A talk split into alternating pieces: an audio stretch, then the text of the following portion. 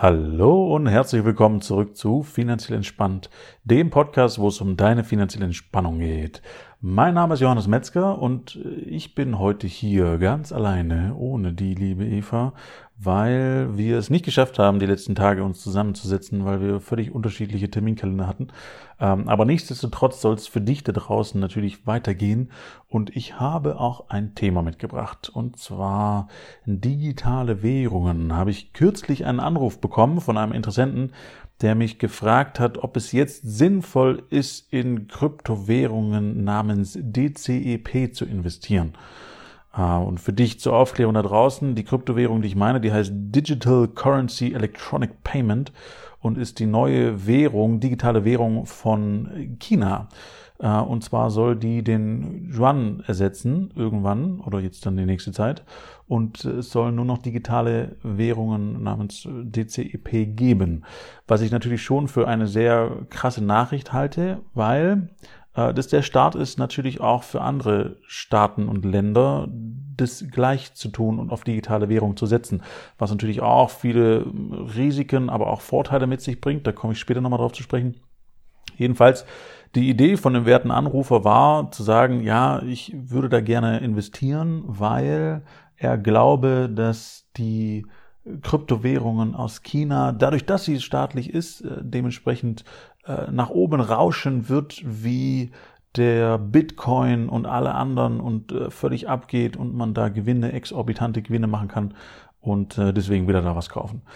Und das Erste, was ich dann machen dürfte, ist Ihnen erstmal aufzuklären, dass, das, äh, dass es da ganz viele Unterschiede gibt. Und äh, ein Unterschied ist, dass der Bitcoin kein Stablecoin ist. Also das bedeutet, er hat keinen Wert außer den eigenen, den er generiert, hinterlegt, was bei anderen Geschichten wie dem äh, Run-Coin, dem DCEP-Coin äh, gegeben ist. Das heißt, da steht eine tatsächliche Währung dahinter. Ähm, und die kann nicht einfach in ihrem Wert äh, weit hoch beziehungsweise weit runter schwanken. Die Währungen schwanken hin und wieder mal, äh, je nachdem, wohin man sieht. Ähm, aber wenn jetzt in, in ja, unterschiedliche Währungen vergleichst über Jahre hinweg, sind da keine Schwankungen zu sehen, wie sie beim Bitcoin zu sehen sind. Und es hat einen ganz einfachen Hintergrund, weil Währungen an dieser Stelle nicht schwanken sollten. Das bedeutet, wenn ich jetzt äh, für ein bestimmtes Geld mir einen Fernseher kaufe und der äh, die Währung, nehmen wir mal den Euro als Beispiel, die auch digitalisiert wurde und jetzt ein E-Coin ist, ähm, die schwankt genauso wie ein Bitcoin, dann könnte ich mir unter Umständen innerhalb von vier bis acht Wochen, je nachdem, wo ich äh, kaufe, äh, mir statt einem Fernseher plötzlich drei Fernseher leisten können, weil sich der Kurs kurz mal verdoppelt hat. Das heißt, das würde dazu führen, dass ganz viele Menschen ihre Gelder zurückhalten, anfangen zu spekulieren, anfangen äh, zu sparen, wenn es tatsächlich äh, immer mehr wert werden würde, eine Währung, weshalb wir übrigens auch die Inflation haben. Das heißt, eine Inflation ist durchaus sehr, sehr wichtig für eine Währung. Es ist äh, das Salz in der Suppe sozusagen. Das ist natürlich für den gemeinen Sparer nicht so witzig, wenn da dementsprechend das Geld immer weniger wird. Aber soll dafür sorgen, dass dementsprechend das Geld eben nicht so viel gespart wird oder nur bis zu einer bestimmten Grenze und dementsprechend wieder investiert wird. Das heißt, in die Marktwirtschaft zurückfließt und damit neue Investments gemacht werden können. Und äh, dementsprechend ist die Inflation an dieser Stelle auch wichtig, äh, damit eben, wie gesagt, nicht so viel Geld rumliegt und äh, dementsprechend wieder äh, reinvestiert wird. So, kurz nochmal zusammengefasst, ähm, der Coin aus China kann dementsprechend nicht in diesen großen Schwankungen mitgehen. Das äh, wird nicht passieren, das kann nicht passieren.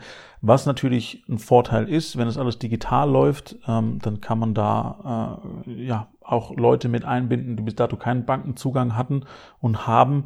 Das läuft dann alles über eine App, das läuft alles digital, wie der Name schon sagt, und läuft dementsprechend, und das ist die Gleichheit mit Bitcoin, ansonsten gibt es keine, ähm, über eine Blockchain. Und China hat das an sich ganz geschickt gemacht. Die haben gesagt, die eigenen Kryptowährungen auf Blockchain-Basis sind erlaubt. Ähm, das heißt, wenn wir eine auf Blockchain und die Blockchain nutzen, dann ist das alles super. Aber alle anderen Kryptowährungen sind verboten bei uns im Land. Und das hat natürlich auch wieder einen positiven Vorteil für den Staat, weil dadurch äh, ja, ganz viel Macht im eigenen Land bleibt und dementsprechend äh, ein bisschen eingeschränkt wird, dass Menschen einfach irgendwelche anderen Kryptowährungen oder Währungen besitzen können und in Freiheit kaufen und tun und lassen können, was sie möchten. Das ist aktuell noch nicht gewollt. Das dauert vielleicht noch ein paar Jahrzehnte, ein paar Jahrhunderte, bis das dann tatsächlich auch gewollt ist. Ähm, jedenfalls so viel dazu. Ähm, als Konkurrenz betrachtet sich der äh, DCEP als Beispiel auch als Libra. Da habe ich auch schon mal einen Podcast drüber gemacht. Libra ist die Facebook-Kryptowährung, äh, die auch tatsächlich weltweit gespannt werden soll, wo jetzt ganz, ganz viele Leute mitgemacht haben, unter anderem PayPal, Mastercard, Visa und so weiter und so fort, die aber größtenteils wieder abgesprungen ist, weil es ganz viel Kritik gab und ich vermute ganz, ganz viel Lobbyarbeit, um das Ganze zu unterbinden. Ähm, und diese ganze Kryptowährungsgeschichte kommt das ist keine Frage, es ist nur noch eine Frage, wann. Und es äh, hat unterschiedliche Gefahren und unterschiedliche Risiken und unterschiedliche Vorteile, die das Ganze mitbringen. Ein Vorteil habe ich schon mal gesagt, ähm, wenn sowas wie Libra oder sich der Juan tatsächlich weltweit verbreitet und dass die Leute damit bezahlen können und ausgeben können, zu einem, können die ähm, können auch Menschen erreicht werden, die bis dato keine Bankenanbindung hatten, was tatsächlich auch ein paar Millionen noch sind, ähm, die kein direktes Geld haben äh, und besitzen und kein Bankkonto haben, die können natürlich in das System eingespeist werden, was natürlich dann auch wieder ähm, für die Wirtschaft ähm, von Vorteil ist und äh, dadurch können unter Umständen Jobs geschaffen werden und so weiter. Was natürlich auch ein Riesenvorteil ist, ist, dass wenn es digital läuft, dass die Wechselkursgebühren wesentlich niedriger äh, ausfallen. Das heißt, äh, von einer E-Währung zur anderen Währung ist es äh, tatsächlich dann nur noch ein Klick äh, und kein, ich muss keine drei Banken dazwischen spannen, um dementsprechend einen Wechsel stattfinden zu lassen. Ähm, das heißt, Kostenersparnis natürlich auf der anderen Seite äh, auch ganz, ganz wichtig. Was ein bisschen negativ ist und was mir auch persönlich ein bisschen ähm, Magengrummeln macht, ist tatsächlich in Richtung Überwachungsstaat. Also ich denke, dass China die ersten sein werden, aber äh, vermutlich relativ schnell viele weitere Staaten und Länder folgen werden, die ihren eigenen Coin aufsetzen werden und äh, ihre Währung einfach digital machen werden.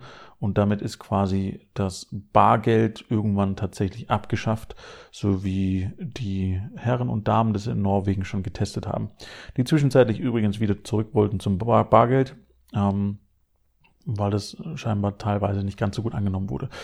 Jedenfalls insofern sehr, sehr kritisch, weil Bargeld natürlich eine gewisse Anonymität hat. Das bedeutet, wenn ich Bargeld zu Hause habe und ich habe was auch immer 500 Euro und ich gebe die irgendwann aus, dann sind die nicht nachvollziehbar. Das bedeutet, ich kann die ausgeben in bestimmten Etablissements oder kann mir Sachen kaufen, wo ich jetzt nicht möchte, dass jemand mitbekommt, dass ich die kaufe, die natürlich bei Visa, Mastercard und wie sie alle heißen Banken Volksbank, Sparkasse gespeichert wären, würde ich mit Karte bezahlen.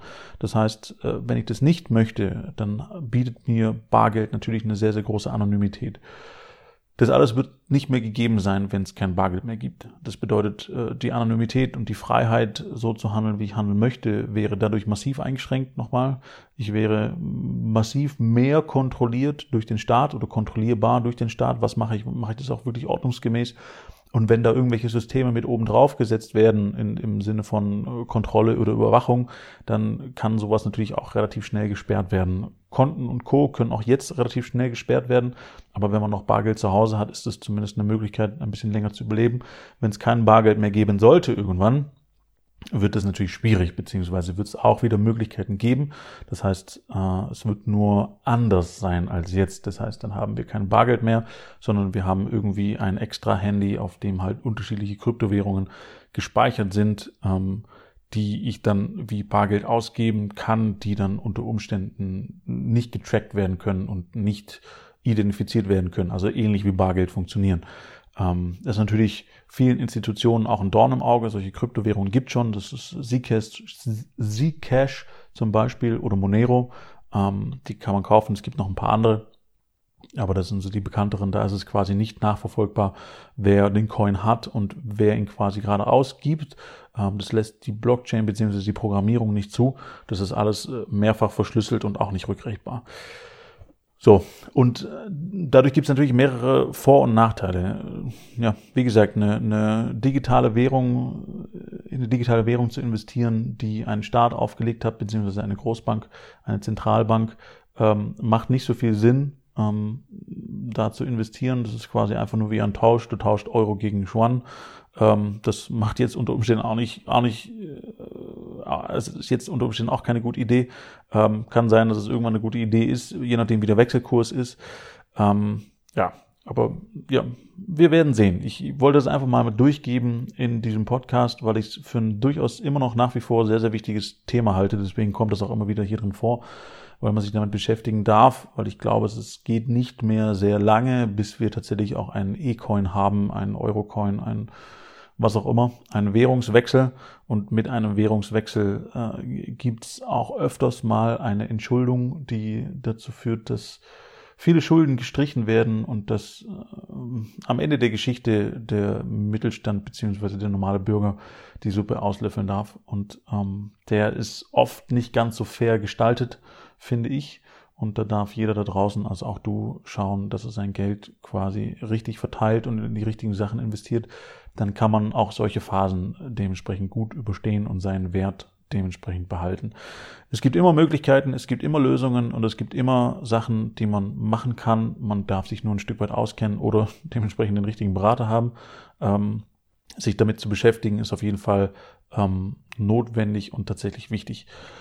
Und ich glaube auch, dass Corona, beziehungsweise nicht Corona, das Virus an sich kann nichts dafür, aber das, was damit gemacht wurde und veranstaltet wurde, dazu führt, dass wir in so eine Richtung gehen und äh, auch wesentlich mehr Kontrolle haben werden. Und äh, ich beobachte das gerade noch so ein bisschen. Hm, ich bin sehr gespannt, was passiert und was die nächsten Tage und Monate, nächsten Monate, Jahre unter Umständen noch passiert. Ähm, aber ja, wie gesagt, da gibt's ganz, ganz viele Dinge aktuell, die glaube ich, genauso wie in Ecoin auch unter Umständen, das muss nicht sein, ja, aber unter Umständen ähm, dazu führen, dass die Freiheit ein Stück weit eingegrenzt wird oder werden könnte. Ähm, aber wie gesagt, auch da gibt's Möglichkeiten und Lösungen für, wie man äh, dann andere Wege finden kann, um sich seine Freiheit dementsprechend zu behalten.